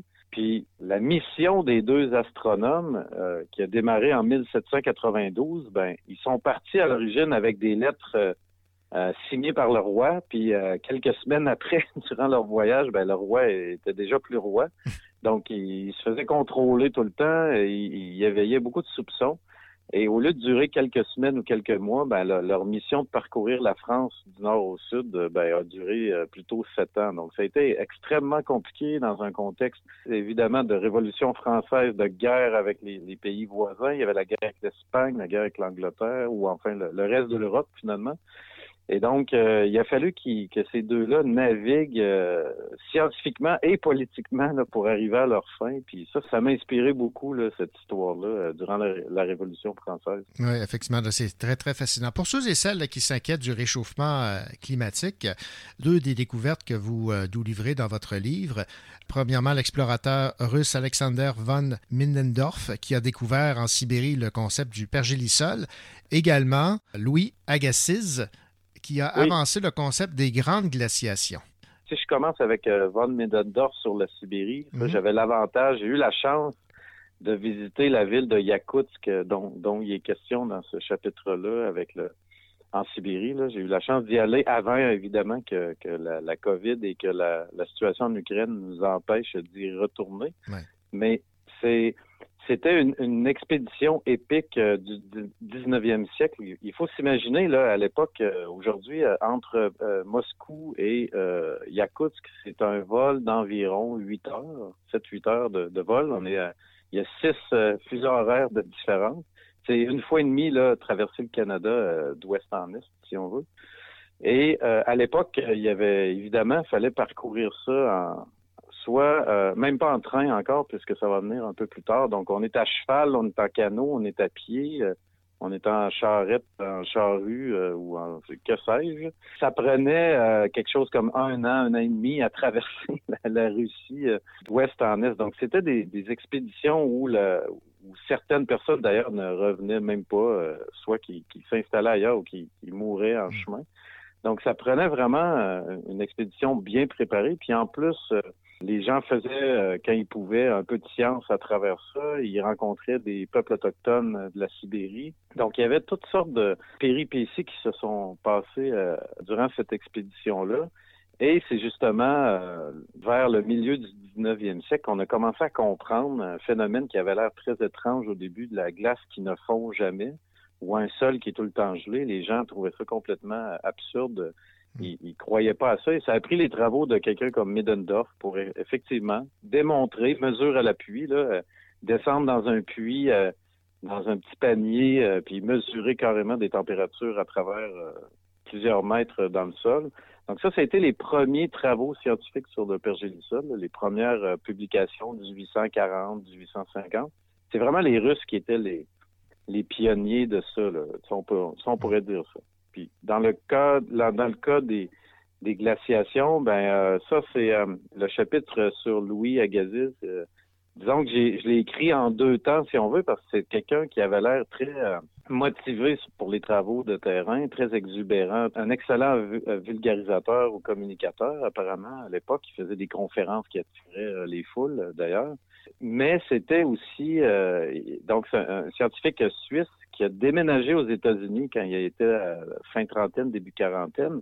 Il a été bien accueilli là-bas, il donnait des conférences, mais c'était aussi quelqu'un de, comme plusieurs de l'époque d'ailleurs, au milieu du 19e siècle, quelqu'un de très raciste, même euh, qui était un adepte de, de l'eugénisme, on va dire, de- du fait que la, la race blanche est supérieure aux autres et distincte des autres. Donc, j'ai eu un peu de mal à, à passer à travers cette partie-là, mais j'avais comme pas le choix de le mentionner aussi. Ça fait partie quand même du contexte euh, historique. Et euh, donc, c'est quelqu'un de... C'est très controversé. Et, et l'introduction de ce chapitre-là, euh, d'ailleurs, avec sa, la statue de Louis Agassiz plantée dans le sol, la tête à l'envers, euh, je trouvais que ça représentait bien le statut, justement, du scientifique en question qui a été très vénéré, mais à la fois aussi, euh, si on veut, détesté. Il y avait un passé un peu nauséabond. Lui, c'était c'était en deux temps ou en, en demi-teinte, euh, ce chapitre-là, mais c'est c'est très, très intéressant d'en savoir plus sur le concept des glaciations. Encore une fois, la Bible nous disait que les gros blocs rocheux qu'il y avait dans les Alpes, ça avait été transporté par le déluge qu'on mentionne dans la Bible, alors que des gens comme Agassiz sont arrivés puis ont dit, ben non, c'est probablement les glaciers qui étaient beaucoup plus avancés qu'ils ne le sont aujourd'hui, qui ont transporté ces blocs-là, qui ont creusé des vallées, qui ont modifié le paysage. Donc, euh, à, à- l'époque, c'était quand même euh, radical comme nouvelle façon de, penser. Exactement. Alors, dans votre livre, euh, Ici la Terre, Frédéric Bouchard, 10 aventures scientifiques qui ont changé notre image du monde. On élabore aussi des travaux de scientifiques sur les cratères lunaires qui étaient d'origine météorique et non volcanique. On parle également de la théorie des plaques tectoniques. J'imagine que ça vous a demandé beaucoup de, de travaux de, de recherche. Oui, c'était mon projet, je dirais, euh, top secret, mon, pro- mon petit projet à temps partiel top secret quand j'étais en France de 2018 à, à l'an dernier. J'ai été trois ans en France, puis là-bas, j'avais un poste de chercheur et je, je n'avais pas d'enseignement nécessairement à faire. Donc, euh, puis vu que j'ai toujours aimé euh, enseigner puis vulgariser, ben je me suis démarré un petit projet comme ça et en fait, euh, ben, euh, en 2019-20, ben, en 2020, évidemment, avec le confinement, la pandémie, ça nous a tous un peu affectés dans notre gestion du temps, je dirais, ou dans nos activités sociales. Et donc, moi, j'en ai profité justement pour faire beaucoup de lectures. J'ai lu des, biographies sur les scientifiques dont il est question dans le livre. J'ai, euh, je me suis promené aussi, ben, justement, le chapitre sur euh, l'invention du maître puis la Révolution française. Il y a des sites historiques à Paris qui en parlent. Donc, euh, j'en ai profité, c'est ça, pour euh, faire beaucoup de lectures puis de, de réflexion là-dessus. Puis, dans le fond, c'est un projet qui a pris presque quatre ans, là, je dirais, à temps partiel à, à aboutir. Euh, donc, euh, c'est pas c'est pas que j'ai arrêté de dormir dans la dernière année. J'ai vraiment fait ça ici et là, des soirs, fin de semaine, euh, quand j'avais un peu de temps libre. Donc, euh, c'est c'est beaucoup, oui, c'est du travail, mais en même temps, c'est réparti sur 4-5 ans. Donc, euh, finalement, au bout du compte, euh, on avait assez de chapitres à la fin pour arriver avec un ouvrage qui se tienne. J'encourage les, gens à se procurer votre livre. Il est fascinant. Ici, la Terre, 10 aventures scientifiques qui ont changé notre image du monde. C'est aux éditions Multimonde. Vous êtes, euh, rappelons-le, professeur adjoint au département de géomatique appliquée de la Faculté des lettres et sciences humaines à l'Université de Sherbrooke. Merci beaucoup de nous avoir partagé là, ces, ces aventures, ces recherches scientifiques, ces découvertes qui, euh, effectivement, changent notre vision du monde. Merci beaucoup. Ben, ça m'a fait plaisir et puis euh, je souhaite euh, bonne lecture à, à tous les auditeurs. À la prochaine. À la prochaine. Bye. Ici Venise Landry. Cette semaine, j'ai euh, un roman de Pascal Willémy, Post-it, chez Libre Expression.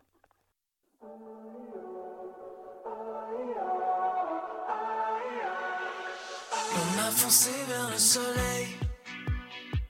On avait le vent dans le dos. On avait décroché les chaînes. On avait la peau sur les os.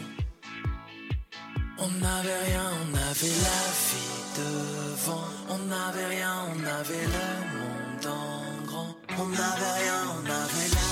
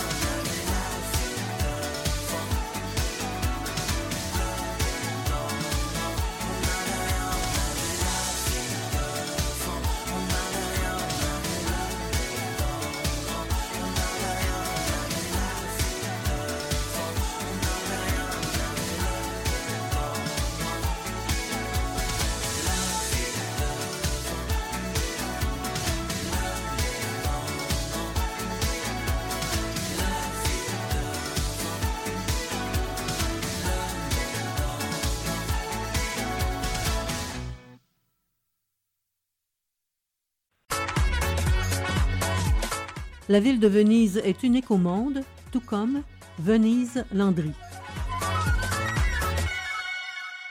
Bonjour Venise. Bonjour René. Venise, est-ce que tu utilises à l'occasion euh, les fameux post-it? De temps en temps, moins que lorsque c'est sorti. Oui. C'était la vague tellement, mais euh, de temps en temps, hein, ça dépend. hein. Effectivement. Et euh, j'imagine que Pascal Willelmy en utilise beaucoup de ces euh, post-it parce que c'est le, le titre de son nouveau roman publié chez Libre Expression. Avec sa plume, Pascal Willelmy nous amène dans l'univers de deux enfants devenus grands beaucoup trop tôt, à ses yeux, bien évidemment. Oui, euh, je dirais aux yeux de la lectrice que je suis aussi. Aussi, OK. Ah oui, oui, oui. D'ailleurs, elle l'a dédié ça aux enfants devenus adultes bien avant l'âge. Ces deux enfants, 15 ans et 10 ans, ils se retrouvent seuls du jour au lendemain. Ça, c'est la première question qu'on on se pose. Comment est-ce possible? On, on pense tout de suite à la DPJ, tu sais, euh, euh, laisser des enfants des semaines tout seuls, euh, c'est pas moralement correct. Euh, Je sais pas ce que la mère leur a dit, mais elle leur a pas dit la vérité. On l'apprend progressivement. De temps en temps, on a un petit chapitre de la maman, mais ça reste très mystérieux où elle est. Il faut lire entre les lignes. Et- Il y a un petit peu un brouillard. Je vais le laisser dans le brouillard. Après tout, j'ai eu euh, à vivre ce brouillard-là. Je ne vais pas enlever le brouillard parce que ça fait, ça fait partie de que l'autrice veut qu'on s'interroge là-dessus. Peut-être parce qu'elle voulait mettre vraiment à l'avant-plan le comportement de ces deux enfants-là. La jeune fille de 15 ans, c'est à elle qu'on on lève le chapeau parce que si c'était pas d'elle, le petit garçon Léo, 10 ans, là, euh, il y a des limites dans la vie, là. C'est pas lui qui mettrait des post-it partout pour pas oublier de se brosser les dents, pas oublier de sortir le, macaroni congelé, de faire tel devoir. Ils ont des post-it partout, partout, partout. Et à un moment donné, c'est un petit peu étourdissant. Là. Moi, j'avoue que moi-même, je me suis dit, oui, on a compris l'idée. là. On pourrait-tu parler d'autre chose que des post-it? Mais bon, ça fait partie du livre. Je pense que c'est extrêmement important pour l'autrice parce que même sur le, la page couverture, elle a fait rajouter des post-it sur la page couverture. Fait que, bon, c'est symbolique. C'est- comme un peu, on disait, la clé dans le cou pour les enfants qui reviennent de l'école. Bon, ben là, eux sont des semaines seuls. Ils ne savent pas quand la mère va revenir. Ils ont beaucoup d'inquiétudes. Ils vivent dans l'anxiété, mais ils essaient de contrôler leur anxiété. Mais ils ont une autre peur. La première peur, c'est maman va-t-elle revenir, puis quand? Puis elle n'aurait pas dû s'en aller comme ça sans rien nous dire. Ça, c'est une des premières inquiétudes de ces enfants-là. Mais il y en a une deuxième, puis je dirais qu'elle est plus vive que la première, c'est il faut pas que personne, aucun adulte s'aperçoive qu'on vit seul. Parce qu'on va se faire kidnapper par la DPJ, puis peut-être qu'ils ne nous mettront pas dans la même famille. Ça, c'est leur peur. Ils sont tellement solidaires, deux doigts de la main. Mon Dieu, on rêverait. Moi, j'ai eu un frère, j'ai eu deux garçons. Plus on, on, on s'aime, plus on là, puis on chicane. Ben, eux autres, non. C'est idyllique. Le mot est là. Bon, si on aurait voulu dire, moi, je mets un petit gars de 10 ans, une petite fille de 15 ans, puis je leur fais être idyllique, parfait. Là, ils vont vivre ça, là, comme tout parent aurait rêvé que leurs enfants de cet âge-là, qui laissent des semaines tout seuls, ils agissent comme ça, d'une manière responsable. Même quand ils, eh, ils, sont, obligés une fois d'aller voir la directrice à l'école, puis euh, ça, c'est pas de voir la directrice qui les énerve, c'est de que elle pose trop de questions, puis elle s'aperçoive de, la situation. Il y a un voisin, la maman, elle a quand même mis un voisin au courant, mais ça a l'air que c'était pas clair, ou bien le voisin, il n'était pas assez allumé pour avoir compris. Mais ils ont le voisin comme référence, mais ils font à croire que la maman est jamais là. Ah, et non, elle n'est pas là en ce moment. Ou, en tout cas, mais ils ont euh, un- une référence, le voisin. Vers la fin, quand le voisin réalise qu'ils sont vraiment tout seuls là, depuis des semaines, là, il panique. C'en est drôle de le voir parce qu'il est un peu inadéquat. Là. Fait que, dans le fond, peut-être il était mieux les deux jeunes tout seuls qu'avec euh, un adulte. Et je pense que l'autrice a voulu nous montrer que c'est pas parce que tu as 15 ans que tu n'es pas mature. Là. Parce que le voisin, là, qui est adulte bien comme il faut, ben lui, euh, je pense qu'il est plus ado, là, il sait pas comment s'y prendre trop trop là, avec des enfants. Là. Avoir une responsabilité, il en, il en vient les jambes molles. Là. OK, d'accord. Donc, euh, euh, Simone et Léo font comme si tout allait bien, Tout allait bien. au oui. cas où un adulte aurait la mauvaise idée de s'en mêler. Exactement. Fait qu'ils sont très solidaires. Ça les tient plus qu'une gardienne, là. Ils sont à leur affaire. Ils font quelques petites folies, très peu, dont aller manger au restaurant, là, puis pas compter combien ça leur coûte, là. Mais ils en ont, ils l'ont pas fait souvent, là. Franchement, ils sont, ils sont parfaits. Ben voilà. Des enfants parfaits qu'on retrouve dans le livre de Pascal Wilhelmy, qui a pour titre euh, Post-it. C'est chez Libre Expression. Merci beaucoup, Venise. Ça fait plaisir.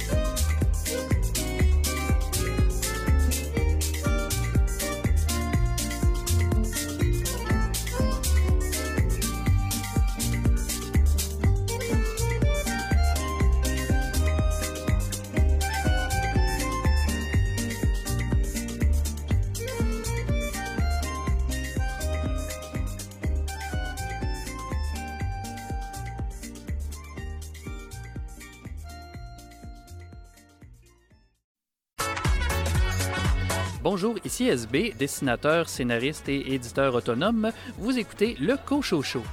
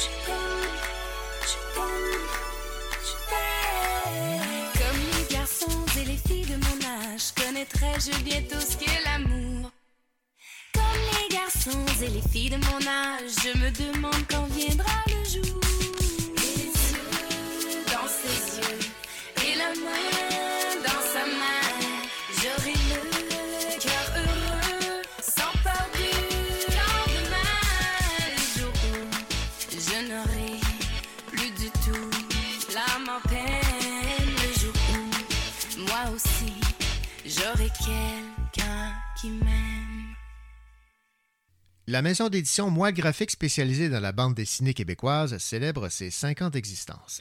Voici l'entrevue que m'a accordé Julien Poitras, président des éditions Moi Graphique. Il y a un désir personnel parce que moi, j'ai une formation en art visuel. Suis toujours été intéressé par la bande dessinée. J'en ai fait aussi donc, jusqu'à un certain point à travers les âges. La, genèse remonte au, autour de 2008 initialement parce qu'à ce moment-là, euh, j'ai mis sur pied une petite maison d'édition. Euh, il y avait vraiment une approche artisanale de la publication de, de bandes dessinées dans le contexte où j'ai publié des collègues que, que, je connaissais depuis souvent, les études en art visuel, que je savais qu'ils faisaient de la bande dessinée, qui n'avaient pas toujours été publiées. Des choses, des choses donc, qui, qui, que moi j'avais vues et qui étaient restées lettres mortes parce qu'on remonte quand même dans les années 90 où il y avait vraiment peu de médiums pour euh, publier la, bande dessinée, peu de maisons d'édition qui s'intéressaient à ça. Donc on avait à ce moment-là donc euh, beaucoup on s'était montré nos choses, etc. Et en 2008, donc en, en démarrant cette petite maison d'édition-là avec euh, des petits tirages de quelques dizaines que je faisais à la main, donc j'imprimais et je reliais donc des livres. J'ai commencé une activité d'éditeur donc dans une maison d'édition qui s'appelait Moi le graphique avec un QUE à la fin. C'est important de le mentionner pour distinguer. Et euh, ça, ça, rejoignait également mes intérêts, euh, mes intérêts artistiques parce que donc dans ma formation en art visuel, toute l'approche de, de, la confection manuelle de livres, de livres d'art m'intéressait beaucoup beaucoup.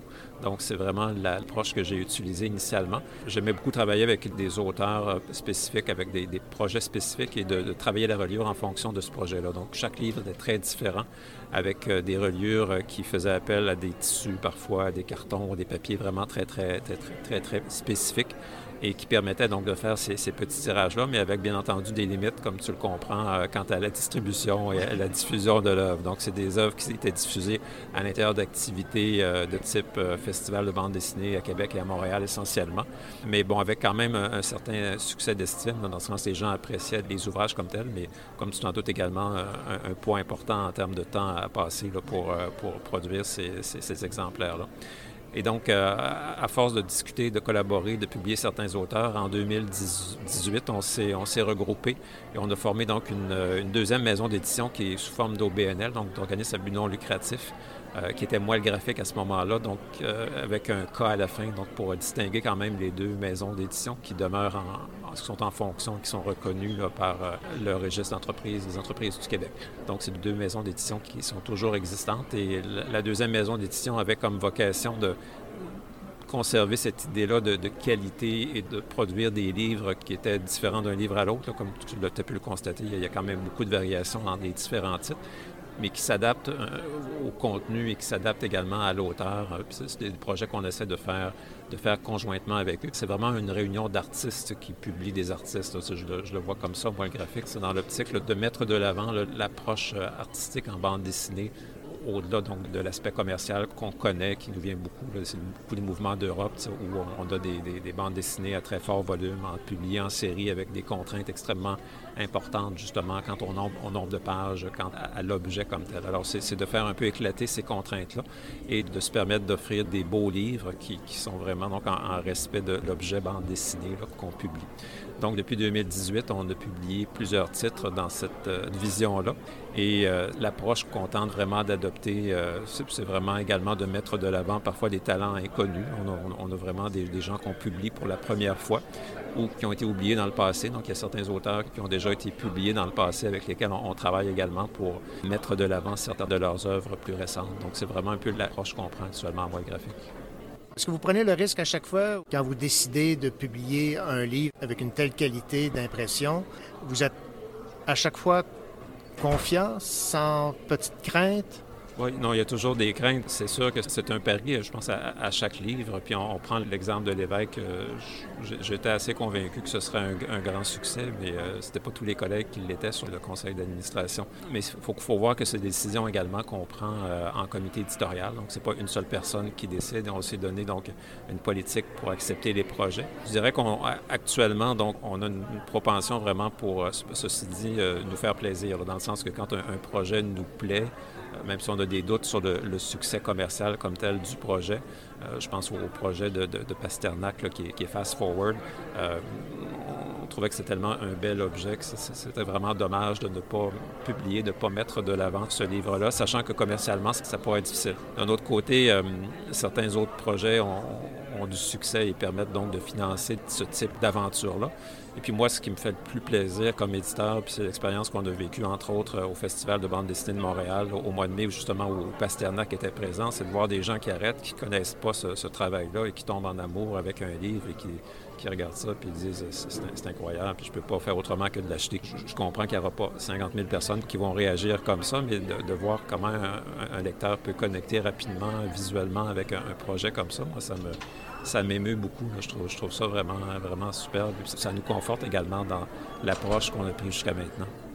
Le livre Vous avez détruit la beauté du monde, je trouve que c'est un bel exemple d'objet qui a peu son pendant dans l'histoire de la bande dessinée québécoise. On parle vraiment d'un travail universitaire où ce sont des gens pendant plusieurs années qui ont creusé les, les archives du coroner et qui ont approché Christian pour faire ce projet-là qui, au final, donne un, truc absolument presque insensé dans le contexte où c'est un livre quand même qui, a bien vendu, c'est un livre qui a gagné des prix, mais de voir que le, public québécois était, rendu au point où il était capable d'apprécier ce type d'œuvre-là, moi, ça m'a beaucoup également regaillardi puis encouragé dans cette, cette aventure euh, éditoriale, donc de proposer des choses qui sont à la marge, qui sont, qui sont à l'extérieur de ce à quoi on est habitué, qui repose sur une démarche quand même sérieuse au niveau artistique, que ce soit graphiquement ou que ce soit également au niveau, euh, au conceptuel, au niveau du scénario. Je pense à notre dernière parution qui est Géant pied d'argile, qui aborde quand même une thématique extrêmement importante, qui est la, question de la violence chez les pères. Donc, comment une violence vécue par euh, un grand-père ou vé- vécue par un père peut se transmettre de génération en génération, que ce soit au niveau euh,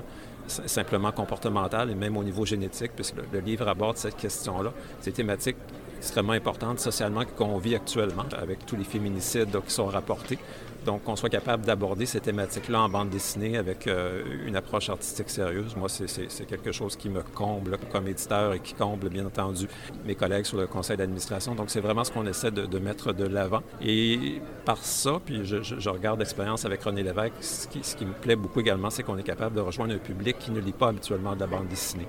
Donc, ça, c'est une aventure qui nous plaît beaucoup également comme maison d'édition. Donc, rejoindre un public étranger à la bande dessinée qui, par différents moyens, se met à aimer la bande dessinée et à en lire. Donc, moi, je trouve que c'est une, une victoire extrêmement intéressante pour notre, notre médium. Mais euh, c'est un peu c'est ce qu'on ce qu'on essaie de, de continuer à faire à travers les livres qu'on publie actuellement. Merci. Grand plaisir. Vous venez d'entendre l'entrevue que m'accordait Julien Poitras, président des éditions Moelle Graphique, qui célèbre ses cinq ans. Ici Karine Morin. Tout à l'heure, je vous parle du recueil de nouvelles de Fanny Demeule. Je suis celle qui veut sauver sa peau.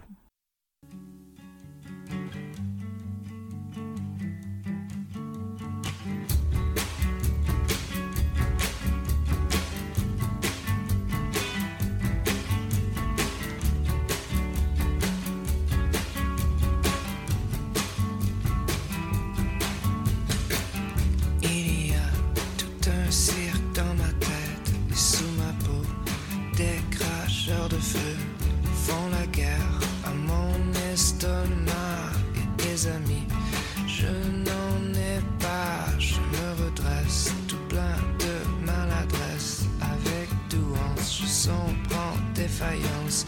Je vais seul, je ne m'en plains pas. Et des amis, je n'en veux pas. Je tergiverse entre le sud et le nord. Je connais la ville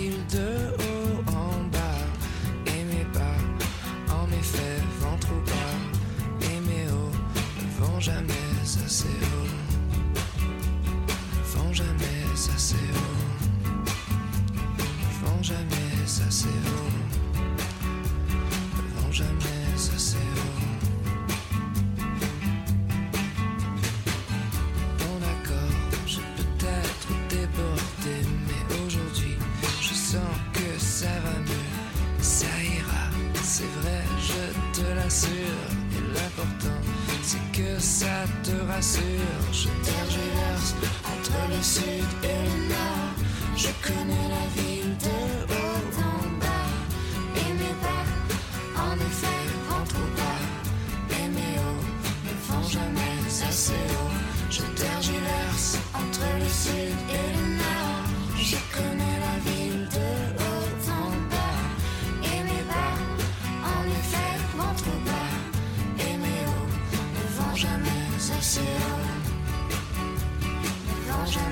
Ne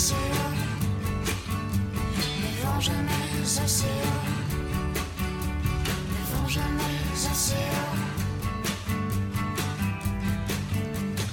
Comment ça va toi Comment va Comment ça va toi Comment ça va à l'école Comme on dit toujours, ça va bien, bonjour, oui, mais moi je ne vais plus à l'école.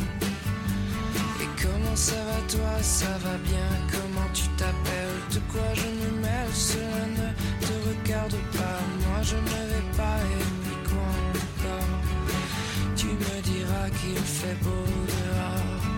Dis-moi où tu vas, dis-moi d'où tu viens, dis-moi tout, dis-moi presque rien. Dis-moi si tu penses revenir, serait-ce indiscret, cher ami,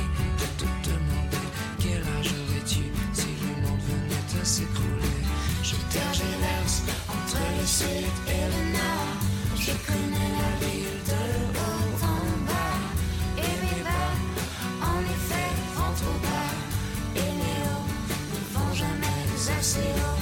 Je tergiverse entre le sud et le nord, et je connais la ville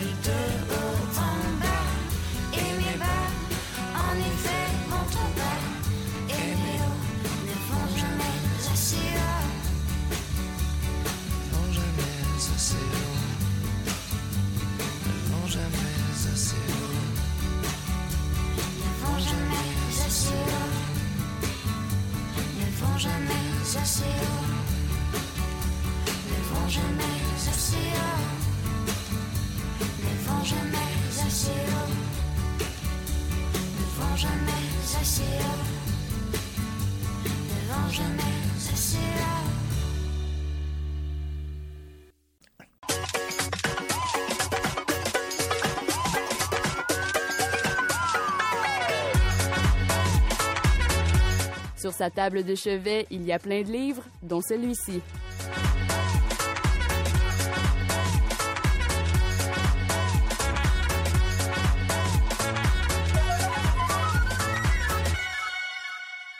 Bonjour Karine. Allô René. Et Karine, cette semaine, tu vas nous parler d'un livre, en fait un recueil de nouvelles d'une autrice que j'aime beaucoup, Fanny Demel. C'est publié aux éditions Hamac et euh, le titre, c'est Je suis celle qui veut euh, sauver sa peau. Pour toi, c'est un, recueil, si j'ai bien compris, qui s'avère être une belle surprise, même si tu connaissais la plume de Fanny. Oui, tout à fait. Une surprise. Je vous raconte la petite anecdote, euh, comment j'ai mis la main sur ce livre. Donc, euh, moi, je suis bénévole euh, au Salon du livre de l'Estrie. C'est même comme ça qu'on s'était rencontrés, euh, René. Effectivement. Puis, pendant l'événement, souvent, il y a des maisons d'édition, des auteurs qui vont donner des livres en cadeau au salon. Puis, le salon les redistribue à ses bénévoles lors d'une soirée. Ouais. Et là, pendant la soirée, surprise, je vois le livre sur la table des dons. Donc, euh, j'ai pas réfléchi longtemps. C'est avec ce livre-là que je suis partie parce que je savais que ça serait euh, un excellent choix. Et je dis surprise parce que je savais pas que Fanny avait publié ce recueil de nouvelles-là à l'automne. Donc, euh, double surprise de retrouver la plume de Fanny avec un livre qui avait passé euh, sous mon radar. Bon, ben voilà. Alors, il n'est plus euh, passé sous le radar. Tu l'as eu en ta possession. 15 euh, nouvelles. Un résumé de la thématique, peut-être? Oui, donc c'est euh, 15 nouvelles, comme tu as dit, mais 15 nouvelles qui ont été publiées ailleurs. Donc, c'est des euh, textes qui ont été rassemblés, euh, qui avaient été publiés dans des collectifs ou dans diverses euh, revues littéraires. Donc, c'est tous euh, des textes indépendants les uns des autres, ce qui fait que le recueil peut se lire euh, dans l'ordre, dans le désordre, selon les envies du lecteur. Ce qui est sûr, par contre, euh, c'est qu'on va retrouver euh, dans la plupart de ces nouvelles-là une narratrice euh, un peu mal dans sa peau, euh, qui vit beaucoup d'angoisse, une narratrice euh, psychologiquement fragile, consumée par une pression sociale qu'elle s'impose parfois elle-même, comme les personnages de ses romans précédents, Rouclair naturel ou À déterrer les eaux. Mhm. C'est encore un peu le même type de narratrice. Donc, le titre ici est tout à fait bien choisi. Je suis celle qui veut sauver sa peau. Ça qualifie bien les personnages de l'autrice.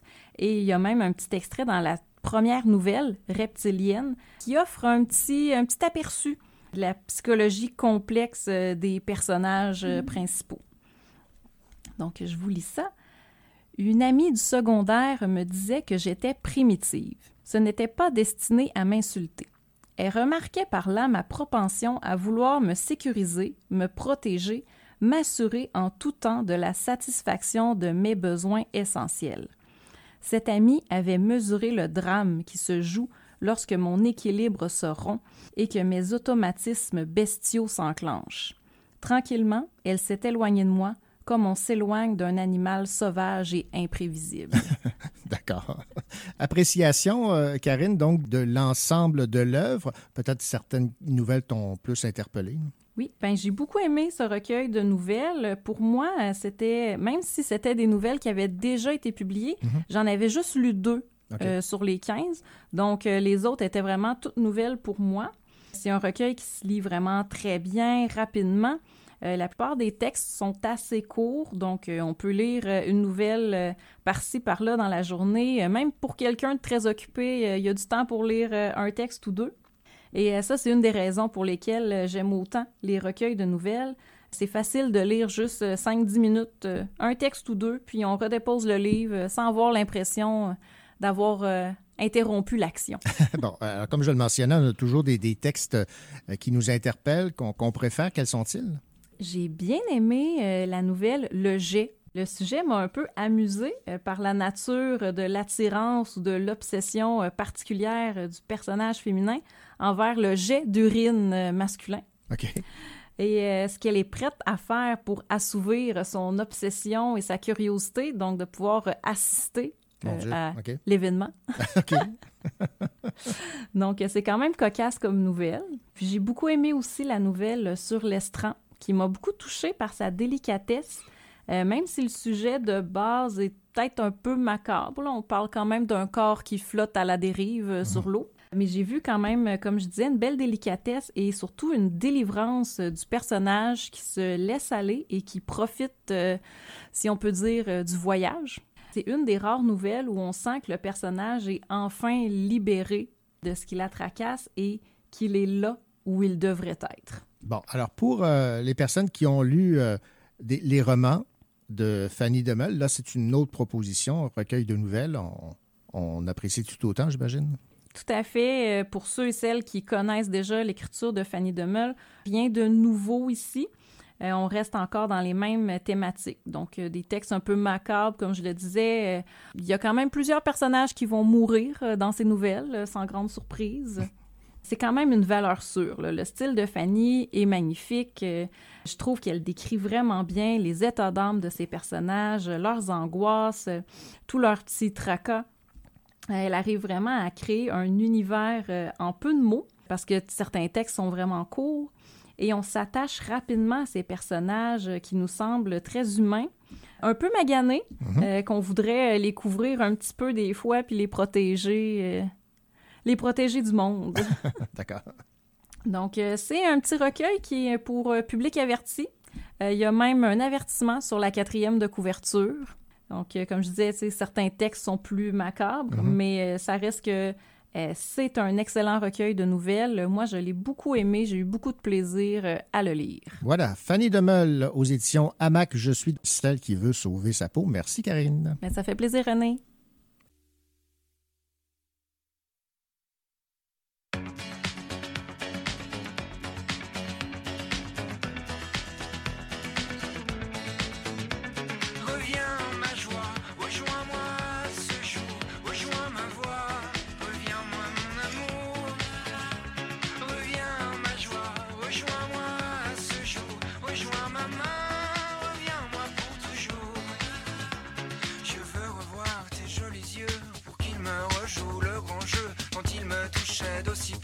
Ils étaient tout, tout ce que j'aimais. Quand ils étaient rieurs, mon cœur, je les revois et rêve encore qu'ils soient toujours aussi heureux. Qu'il n'y ait plus de larmes et plus d'adieu.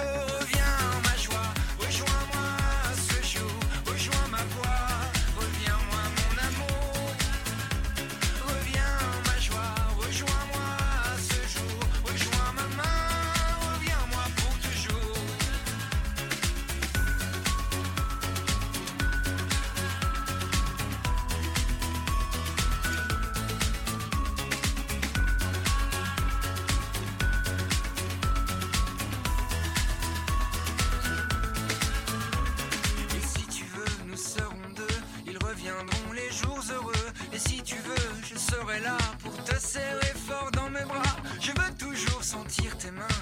caressent jusqu'à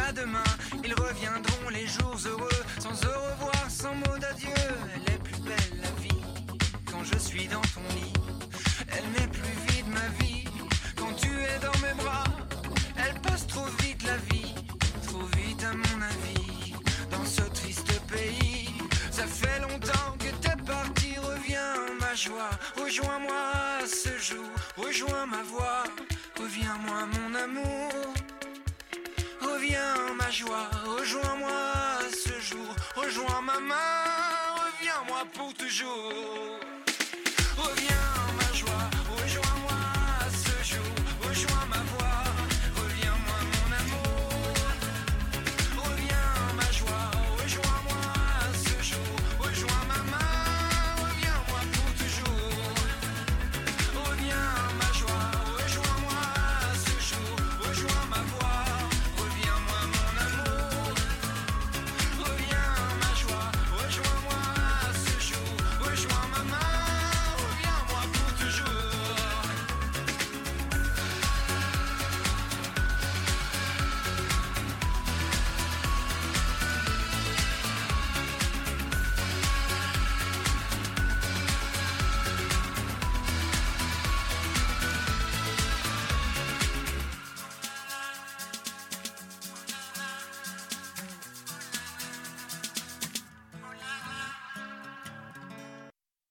Ici René Cochot, au nom de toute l'équipe, nous vous remercions de faire de ce rendez-vous littéraire une habitude d'écoute.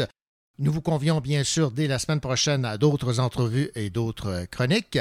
D'ici là, nous vous souhaitons du beau temps, du plaisir et surtout de bonne lecture.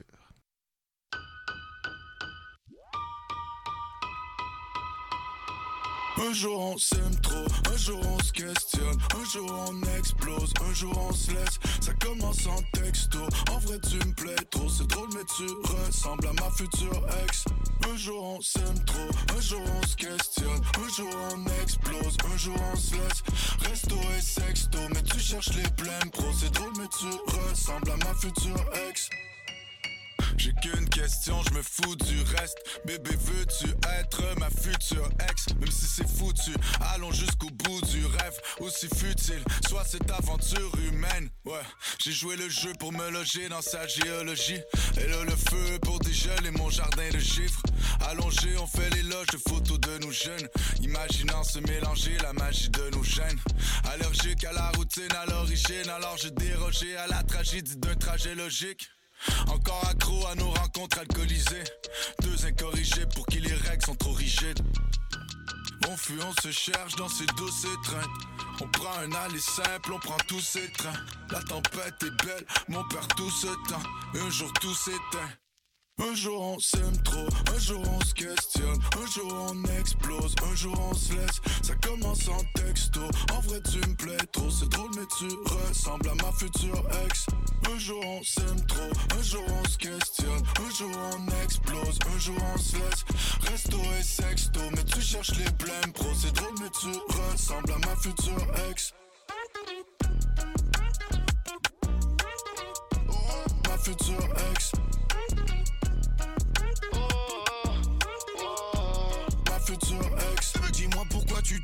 Dès qu'on croise une fille sexy. Tu voulais déjà qu'on s'expose, y'a que dans les cris qu'on s'exprime. Chaque jour une autre raison, c'est toujours le même récit. On se quitte à toutes les saisons. Deux semaines après, tu me fais signe. À la fin tu m'étouffes, désolé mais je t'aime pas comme un fou Non c'est pas ton message que j'attends, c'est la future ça sème que je touche La prochaine ce sera la même qu'avant, connaître la même peine d'amour part si je me barre juste à temps, avant que ton fond d'écran ce soit On savait que ça tiendrait pas toute la vie J'appelle Uber même avant que tu te rhabilles. Je sais que tu peux trouver mieux si t'as envie on continue alors si Un jour on s'aime trop, un jour on se questionne Un jour on explose, un jour on se laisse Ça commence en texto, en vrai tu me plais trop C'est drôle mais tu ressembles à ma future ex. Un jour tu te lèves tôt pour péter mes rétros. Devant les gens je me présente comme ton futur ex. Le BG sur l'album affiché dans le métro. Se fout comme il ressemble à ton futur ex. Future